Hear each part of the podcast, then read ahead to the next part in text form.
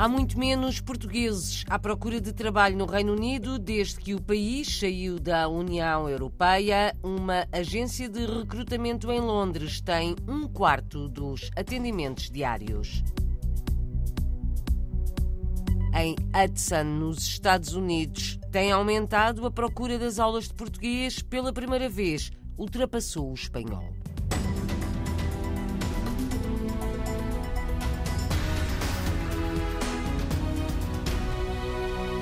Mais de 70% o número de pedidos de trabalho numa agência de recrutamento de recursos humanos em Londres depois da saída do Reino Unido da União Europeia. Brexit e pandemia explicam esta grande queda no número de pessoas que procuram trabalho no Reino Unido, onde falta muita mão de obra principalmente no setor da hotelaria. Domingos Cabeças, gerente da agência Netos, avança explicações e números à RDP Internacional. Antes da pandemia e antes do Brexit, nós tínhamos uma média de 60, 70, 80 pessoas diárias.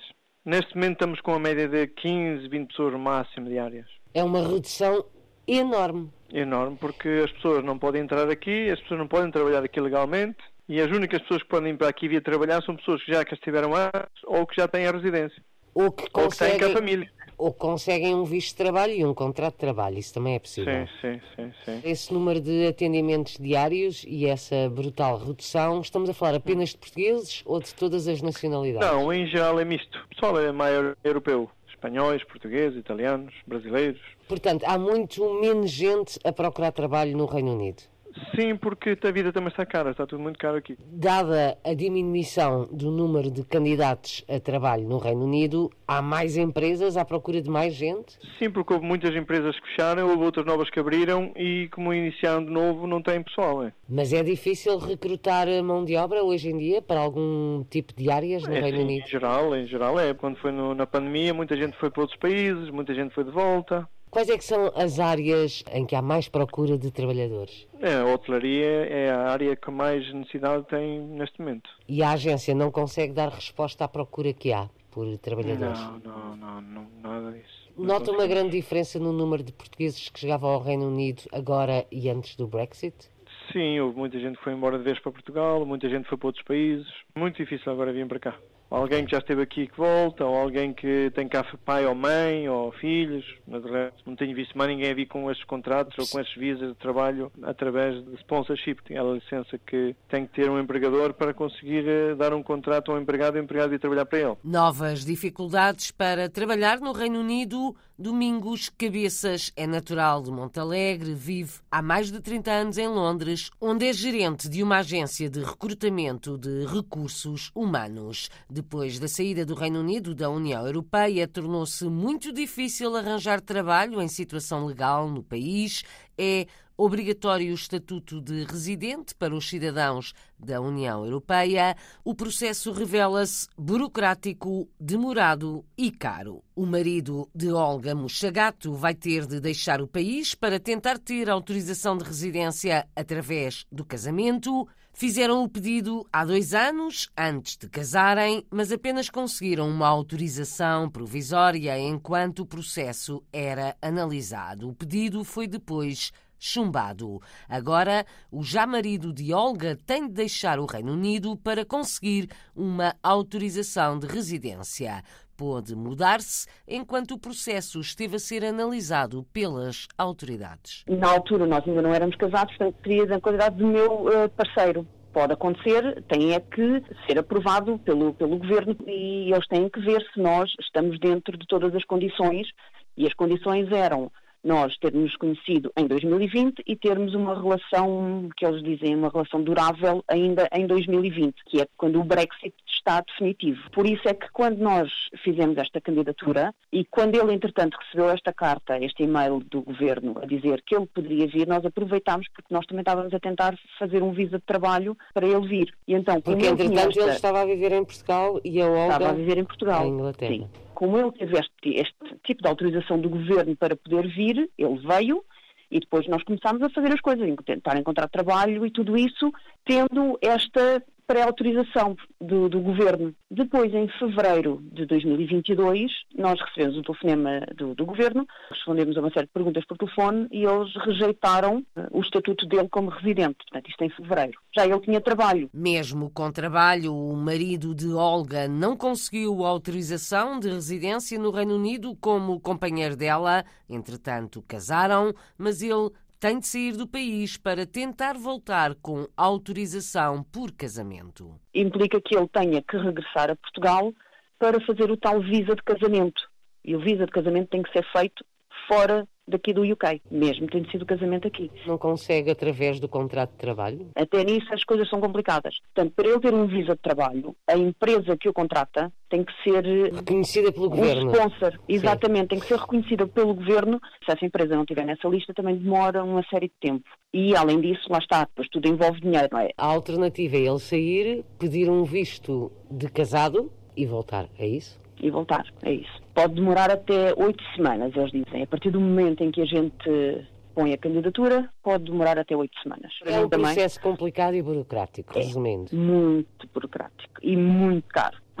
Qualquer um dos visas custa 1.500 libras e depois tem que se pagar uma taxa para o Serviço Nacional de Saúde daqui, que pode ir às 800 libras. E este visa vai durar dois anos e nove meses. E depois é assim, nós não temos ajuda da nossa embaixada. Sem qualquer apoio das autoridades portuguesas, o lamento de Olga Muchagato, há sete anos, em Inglaterra, a sul de Londres, trabalha em tecnologias de informação. O marido é chefe de cozinha, mas terá de deixar o trabalho e o Reino Unido para tentar voltar com uma autorização por casamento. Regras apertadas para estrangeiros terem o estatuto de residente no Reino Unido. Pela primeira vez na história da comunidade portuguesa de Hudson, nos Estados Unidos, há mais alunos a aprenderem português do que espanhol no quinto ano de escolaridade. A revelação é feita na RDP Internacional por Aníbal Serra, professor de português na escola secundária de Hudson. Pela primeira vez, desde que o português é ensinado em Hudson, no quinto ano, passámos o espanhol, o que é um, um, facto incrível. Normalmente o espanhol é a língua estrangeira mais escolhida, quase como uma tradição, até pela proximidade com a América Latina e com a América Central. Mas em Hudson, a primeira vez que o quinto ano tem mais alunos a escolher português do que espanhol. A escola secundária tem cerca de 900 alunos e nós devemos ter à volta de uns 350 alunos a aprender português neste momento. 350 alunos aprendem português na escola secundária de Hudson, que faz parte da rede pública de ensino de Massachusetts. O português é uma das línguas com aumento de procura nos últimos anos em todos os graus de ensino. Aníbal Serra explica que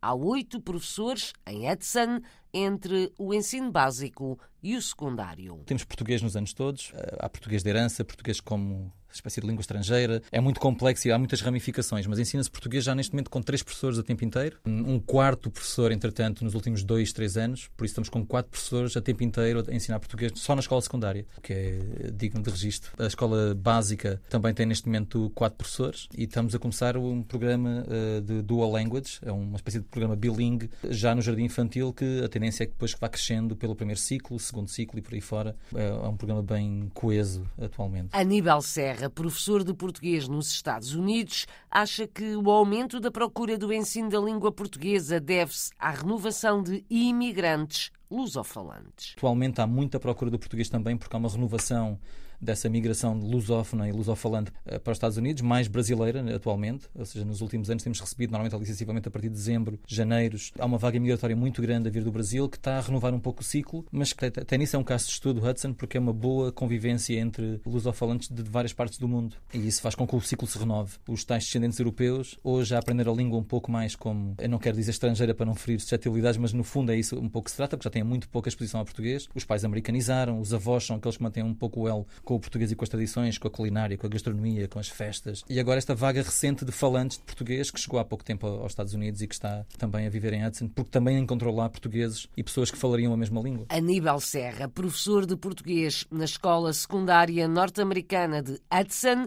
é um dos convidados do programa Câmara dos Representantes pode ser ouvido aqui nesta rádio na RDP Internacional logo depois das notícias das sete da tarde. É editado e apresentado pela jornalista Paula Machado.